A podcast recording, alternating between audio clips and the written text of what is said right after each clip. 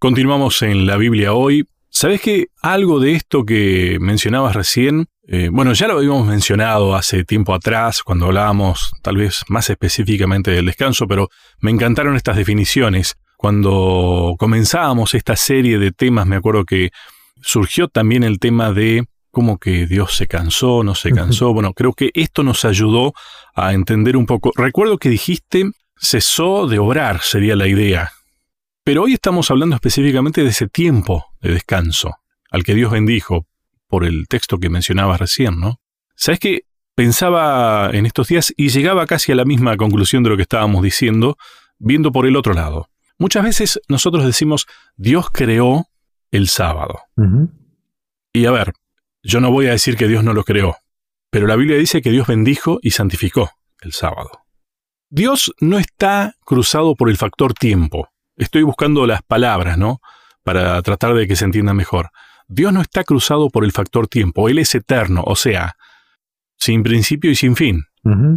A nosotros que tenemos principio y que aspiramos que por la gracia de Dios no tengamos fin, nos cuesta entender eso de que desde siempre.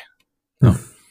Pero ese Dios no cruzado por el factor tiempo creó tiempo, en realidad. Y no es que dijo, eh, voy a ser el primer día de la semana, voy a ser el segundo día de la semana. Él creó el tiempo mientras iba creando las cosas que hoy tenemos en este mundo, la naturaleza, al ser humano inclusive, ¿no? Porque todo el relato bíblico te va diciendo fue la tarde y la mañana del primer día y así sucesivamente, ¿no? O sea, nos creó la forma de medir el tiempo. A medida que creaba el mundo, se iba creando el tiempo, sin que él diga voy a hacer este tiempo. Y el sábado, fíjate vos, que no dijo tampoco, bueno, voy a crear el sábado. El sábado lo que hizo, dejó de obrar lo que venía haciendo en los seis días anteriores. Y ese fue el descanso entonces. Exacto.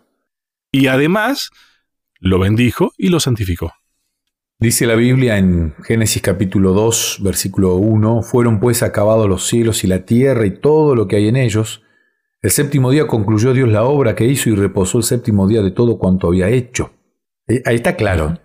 él, él cesó, él reposó, él descansó, volviendo a la idea de descansó sin estar cansado. Entonces, el descanso bíblico ah, que se menciona aquí no es el descanso de una persona que fue a, a realizar una tarea extenuante, o sea, Dios no tenía una necesidad física de descansar, o sea, el descanso no va solamente con dormir todo el sábado, porque bueno, trabajo en la semana cargando bolsas en el puerto en mi ciudad, este, soy albañil y hago mucho esfuerzo físico, soy médico, enfermero, estoy, tengo una, tarea tan estresante mentalmente que necesito el sábado dormir todo el día. Dios no, no, no descansa en ese sentido, pero Él cesa la actividad, él, él aparta una porción de tiempo, como dijo muy bien Lucho, lo bendijo, lo santificó, reposó de todo lo que había hecho. Y es impresionante, ¿no? Porque Dios, me encanta porque para Dios el descanso es, fundamental, ¿no? Mm. El descanso es tan importante. Él, comienza su, creación hablando de la tarde y la mañana. Para Dios es más importante la, la, tarde. El día de Dios comienza con la tarde, no con la mañana. Para nosotros comienza con la mañana. O sea, el, el día de Dios, el día bíblico, comienza con el descanso. O sea, el descanso e, es, tal vez más importante que la misma actividad. O sea, sin el descanso no hay actividad, bíblicamente hablando, ¿no? Porque la Biblia siempre dice fue la tarde y la mañana, fue la tarde y la mañana, fue la tarde y la mañana. Entonces ahí es donde fallamos como seres humanos. Queremos hacer tantas cosas sin tomar un tiempo para descansar. Nos olvidamos de esto, ¿no? Del, descanso. O sea, para nosotros descansar es perder tiempo muchas veces. Claro. Tomarme una tarde libre para ir a la plaza jugar con mis hijos, para charlar con un amigo, para estar en reposo.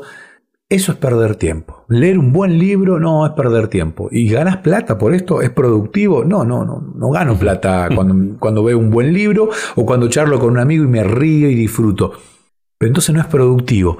Ese es el gran error del mundo industrializado, del mundo moderno, el tema de la producción. Y ahí nos olvidamos del descanso que Dios tanto anhela, porque Él la tarde y la mañana.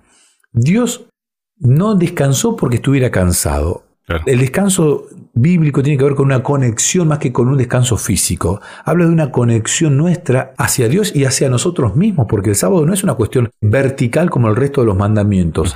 Eh, hay, algunos mandamientos que son verticales. Eh, honra a tu padre es horizontal, digamos, con el prójimo, no, no matarás. Pero hay otros que dicen no tomes el nombre de Dios en vano, no, no te hagas imagen.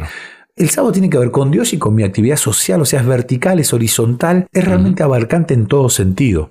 Es mucho más pleno. Me quedé pensando en esto de, del mundo empresario de hoy día. Algunas empresas han adoptado o han visto ¿no? la necesidad de, de crear espacios justamente de descanso, hasta inclusive en algunos lugares, este, no te digo que se los obliga a dormir algunos, pero se provee de lugares de descanso o de espacios recreativos, porque, a ver, vos a veces descansás porque te fuiste, no sé, a jugar un partidito de ping-pong y volviste con las ideas frescas. Eh, es impresionante cómo empresas, como decís vos, muy, muy grandes, hablan de esto de manera muy puntual. Empresas Google, por ejemplo, eh, generando un espacio para que la gente se pueda descansar sin dormir. Descansan charlando, comiendo algo, riéndose, jugando el ping-pong, jugando otro tipo de juegos. O sea, eh, algunas inclusive proveen de espacios para dormir, en serio, ¿eh? también. Sí, sí, sí. Algunas en, Oriente, en Japón, y está muy de moda el hecho de preparar lugares para que la gente pueda dormir, pequeñas siestas, diríamos. Este, algo muy, muy, muy latino, muy, muy español. Este, bueno, en realidad nace en el Imperio Romano por la hora sexta, que era el momento en el que se acostaban a, dormir un ratito, ¿no?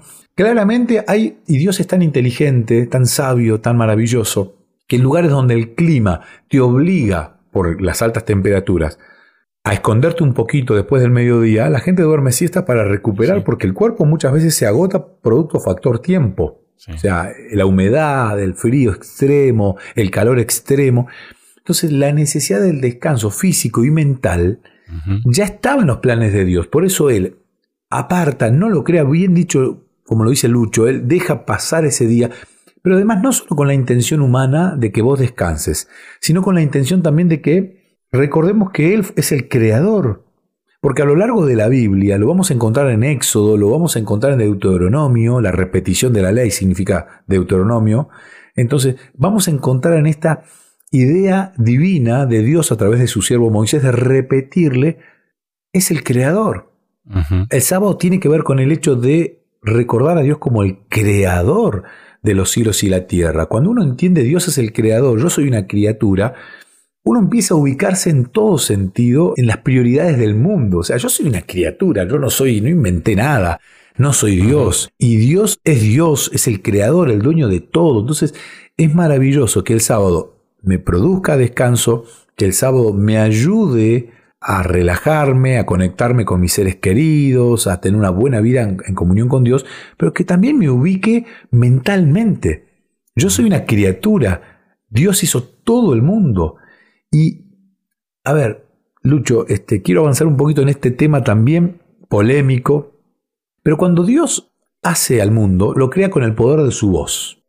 Dios dijo, hágase la luz, hizo la luz, Dios dijo, eh, se parece esto, Dios dijo.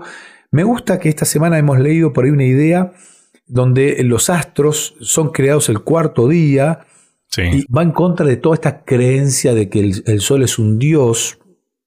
Dios lo crea con el poder de su, de su voz, de su palabra, crea al sistema solar con el poder de su voz. Pero al ser humano no lo crea, y digo ser humano y no digo hombre, digo al ser humano, no lo crea con el poder de su voz, lo crea con sus manos formándolo con el barro, le da la forma y lo crea Hadam. Hadam. Hadam no es Adam de eh, él, del, del, hombre, del macho, digamos, de la, especie. Adam significa humanidad. De hecho, se escribe diferente a Adam. Se escribe diferente y habla de humanidad. Dios crea con sus manos a la humanidad, al ser completo. Luego de santificar, de crearlo y de todo lo demás, después de crear la humanidad, él hace a Ish e Isha, al varón y a la hembra. Porque así dice la Biblia. Así dice la Biblia. Entonces, la humanidad tiene una necesidad de ser Ish e Isha, o sea, hombre y mujer.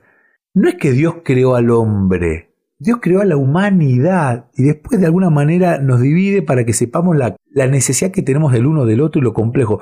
¿Y esto por qué lo digo? Porque el mundo ha sido por años machista, por muchos años machista, la cultura ha sido machista, eh, sigue siendo machista, claramente. Y se acusa a la Biblia de machista en algunas ocasiones, ¿no? Sí, sí. O sea, yo creo que quienes escribieron la Biblia eran humanos, inspirados por Dios, pero humanos, pero estaban atravesados, cruzados por una cultura súper machista. Pero la Biblia es honesta y nos cuenta todo y nos habla de un amor de Dios hacia el sexo femenino tan igual que el amor que tiene hacia el sexo masculino. O sea, no me atrevo a decir que Dios es hombre, no me atrevo a decir. Claro. Tampoco digo que sea mujer, no, no digo que Dios sea mujer. Yo creo que Dios no está atravesado por la sexualidad del ser humano. Cuando Él lo crea como ser humano, lo crea Hadam. No lo crea ni varón ni hembra, lo crea Hadam. Luego lo separa. Entonces, Satanás ha sido muy hábil y ha introducido ideas que no son bíblicas dentro del descanso y dentro de esta cuestión bíblica que está en el origen. Cuando Satanás va en contra del origen de la creación, atacando el sábado, atacando a la criatura de Dios, al Hadam, nos hace alejarnos de la historia bíblica y nos hace alejarnos del Dios creador. Wow. Bueno, mm, tenemos que charlar a estas cosas en el, siguiente bloque porque ya tenemos que hacer una pausa, eh, pero me quedaron algunas, algunas ideas desprendidas de esto. La pausa y ya seguimos. ¿Querés que hablemos un poco más de estos temas? Me encontrás en las redes sociales, en Facebook como Sebastián Martínez, en Instagram como Pastor Sebastián Martínez. Te espero.